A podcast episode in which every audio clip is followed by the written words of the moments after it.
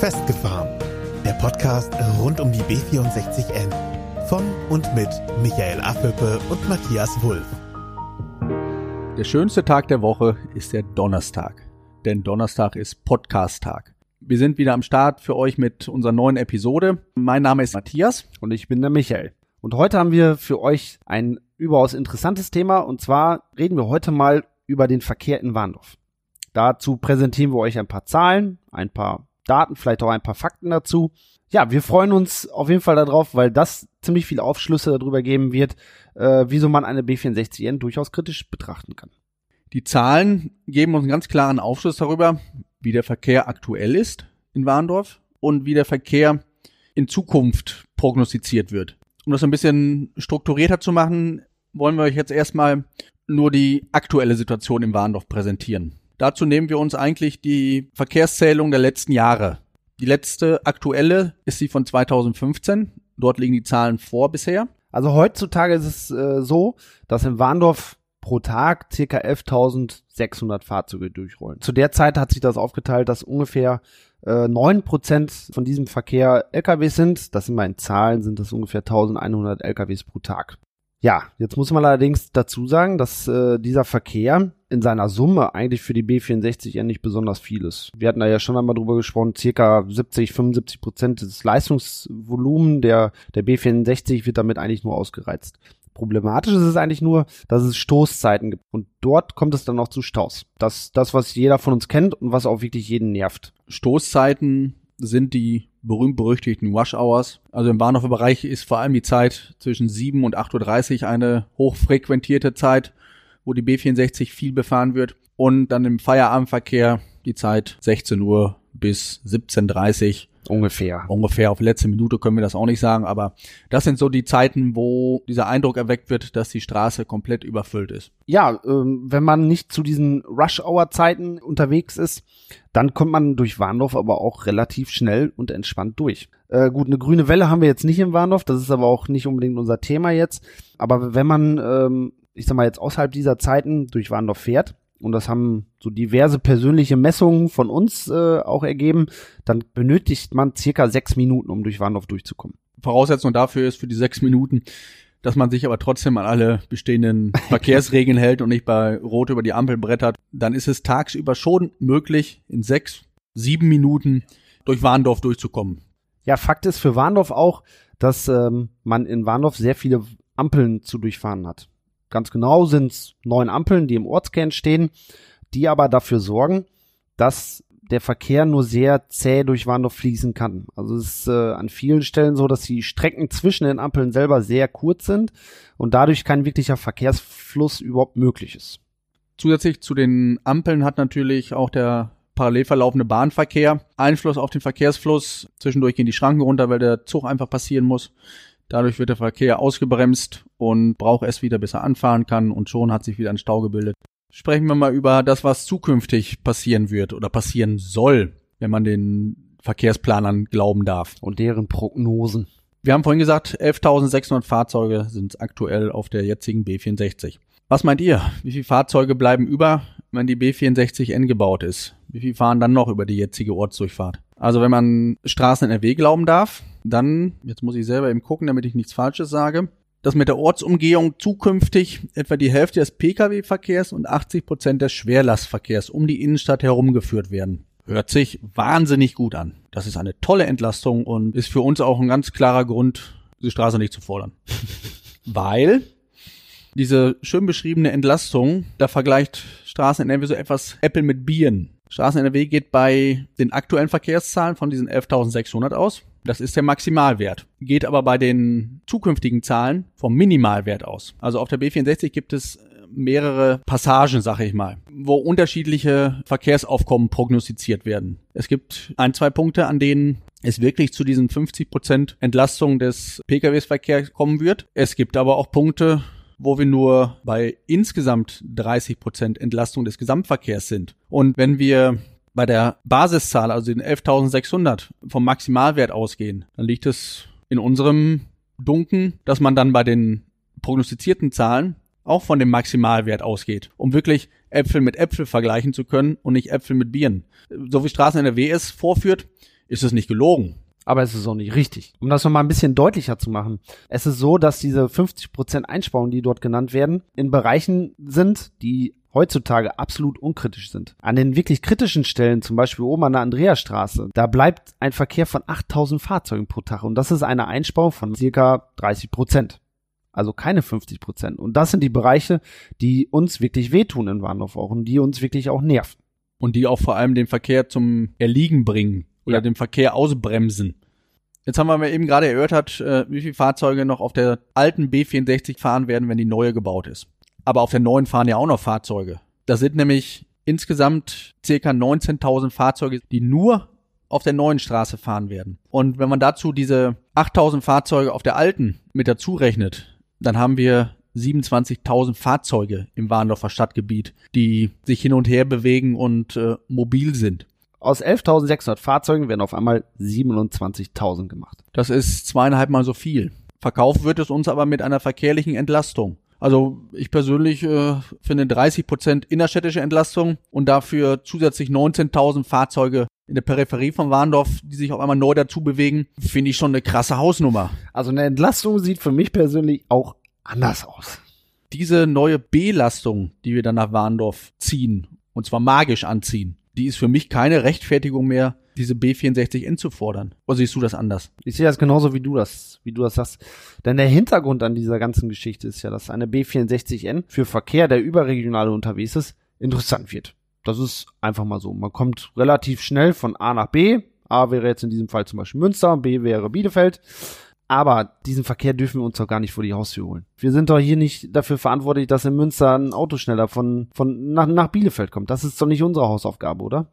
Sehen wir das so verbohrt mittlerweile? Ich glaube nicht. Ja, Michael, mit dem überregionalen Verkehr, da triffst du eigentlich den Nagel direkt auf den Kopf. Denn diese B64N, die wird nicht gebaut, um den Warndorfer Verkehr zu entlasten. Das Warndorfer Stadtgebiet ist nur das billige Bauernopfer, um Verkehrsprobleme für Bielefeld und Münster zu lösen. Aber das ist jetzt nicht nur so eine Aussage, die ich jetzt fälle, sondern da sieht man ja ganz klar an diesem Aufbau dieser Straße auch, wie diese Ortsumgehung in Anführungsstrichen um Warndorf herum überhaupt ähm, geplant ist mit diesen Knotenpunkten, die wir ja gerne als Autobahn ähnlich bezeichnen. Und ich finde, das ist ein relativ angemessener Begriff, wenn man sich mal die Videoaufnahmen von oben ansieht, was da hin betoniert werden soll. Diese Auffahrten, diese Knotenpunkte sind für den Warendorfer vollkommen unsinnig. Weil für den Warendorfer ist es viel günstiger, seine alten Verkehrsstrukturen zu nutzen.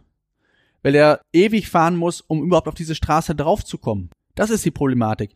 Der Warndorfer könnte den innerstädtischen Verkehr selber entlasten, wenn er eine Möglichkeit hätte, diese Straße sinnvoll zu nutzen. Hat er aber nicht. Weil die Knotenpunkte und die Anlegung der Knotenpunkte das überhaupt nicht ermöglichen. Der Warndorfer muss Kilometer fahren, um überhaupt auf diese Straße draufzukommen, um nach Münster oder Bielefeld oder in alle Himmelsrichtungen zu kommen. Und damit wären wir dann schon wieder an so einem neuralgischen Aspekt, sag ich mal. Diese Straßen, Freckenhauser Straße, Reichenbacher Straße, grüner Grund, wo sich aktuell alle darüber aufregen, dass da so viel Verkehr ist. Aber dieser viele Verkehr wird da auch bleiben. Der wird noch mehr werden. Weil das nämlich die Zubringerstraßen werden. Alles, was aus Warndorf raus will und auf diese Straße will, muss über diese Knotenpunkte Grüner Grund, Reichenbacher Straße, Spieterstraße, Freckenhauser Straße. Alles andere macht keinen Sinn. Die Anwohner an diesen Straßen werden sich bei einer Fertigstellung der B64N ziemlich wundern, was da los ist. Was da los ist, beziehungsweise was sich da nicht getan hat. Aber das wird wahrscheinlich auch jedem einleuchten, dass der Warndorfer seine eigene Stadt nicht entlasten kann, so wie er es gerne möchte, trotz einer B64N. Ich denke mal, äh, wir versetzen uns jetzt einfach mal in die Lage eines LKW-Fahrers. Wir kommen aus Reda Wiedenbrück und wir fahren gerade auf Warndorf zu. Wir sind gerade oben Höhe Miele ungefähr und wir wollen in den Warndorfer Westen und zwar in das Gewerbegebiet Katzheide. Wie kommen wir jetzt dahin? Hm, als LKW-Fahrer haben wir jetzt eigentlich nur zwei Chancen. Entweder kennen wir uns aus vor Ort und dann fahren wir nach unserem Gefühl und bleiben auf der alten B64 und fahren komplett durch Warndorf durch. Das wäre der kürzeste Weg und der schnellste Weg wahrscheinlich auch. Oder wir fahren nach dem Navi und das Navi wird uns vermutlich auf die B64N leiten. Auf der B64N fahren wir dann bis zum Freckenhorster Kreuz, nennen wir das mal so, oben am Kreishaus. Dort müssen wir runter von der B64N und dann fahren wir über die Freckenhorster Straße, den grünen Grund, äh, wieder auf die alte B64 drauf, fahren Richtung Münster auswärts und dann hinten in, in der Katzeide dann ins Industriegebiet. Als LKW-Fahrer habe ich einfach keine andere Chance, die B64N anders zu nutzen, als dass ich die B64 alt weiterhin befahre. Und das liegt aber an der Struktur dieser, dieser B64N-Bauweise. Um es einfach mal auf den Punkt zu bringen, die B64N wird nicht für Warendorf gebaut und wird auch nicht dafür gebaut, um Warendorf zu entlasten. Das zeigen die Beispiele Verkehrsanbindung und das zeigen auch die Beispiele Verkehrszahlen. Und so sieht es auch die, die Politik. Selbst die befürwortende Politik sagt, diese B64N wird nicht gebaut, um den Warendorfer zu entlasten. Bums. Unser Fazit fällt da relativ einfach aus. Für Warndorf bringt die B64N gar nichts. Rein gar nichts. Die bringt uns nur was, wenn man Bock hat auf mehr Verkehr, auf mehr Lärm, auf mehr Feinstaub. In dem Kontext gibt's aber auch noch ein ganz krasser Faktor, der dagegen spricht, dass das Ding für Warndorf gebaut wird. Das ist äh, die Tatsache, dass diese B64N als Kraftfahrtstraße bezeichnet wird. Und Kraftfahrtstraße bedeutet, dass jedes Fahrzeug, das sich darauf befindet, Minimum 60 oder 61 kmh schnell fahren muss. Und genau da wird es Probleme geben. Denn der Landwirt mit seinem Schlepper, der darf da nicht drauf. Selbiges gilt für den Linienbusverkehr, Roller- und Mofa-Fahrer, Baumaschinen. All diese Fahrzeuge dürfen diese Straße nicht befahren. Aber diese Fahrzeuge müssen sich trotzdem bewegen. Wir sind eine Schulstadt. Alle Schulbusse, die müssen doch irgendwo zur Schule hinkommen. Auch von Behlen und auch von Techte kommt und von Everswinkel kommt, müssen die zur Schule hinkommen. Wo werden sie fahren? Nicht die neue B64N, sondern die alten Trampelpfade. Beziehungsweise muss für diesen Verkehr, der ja weiterhin fließen muss, ein separates Wegenetz geschaffen werden. Gerade für den landwirtschaftlichen Verkehr. Also der Bauer mit seinem Schlepper und seinem Güllefass oder seinem Mähdrescher oder was auch immer er hat, der muss ja trotzdem irgendwo sich bewegen können und seine Parzellen und seine Flurstücke anfahren können. Für diesen Verkehr muss zusätzlich zu B64N ein, ein weiteres Wegenetz geschaffen werden, wo sich eben der Bauer mit dem Güllefass und vielleicht der Schulbus begegnen können, ohne dass einer den Satz im Graben macht. Das darf man auch nicht vergessen. Und zeigt ganz klar, dass, dass es hier nicht um Warndorf geht. Warndorf ist nur das arme Schwein, was es ausbaden muss. Und das gleiche gilt eigentlich für die ganzen anderen Orte entlang der Trasse. Das gilt für Techte, genauso wie für Behlen, genauso wie für Klauitz und genauso für Herzebrock. Jetzt kann man sagen, landwirtschaftlicher Verkehr, die paar Trecker. Genau an diesem landwirtschaftlichen Verkehr wird diese B64-Endplanung scheitern.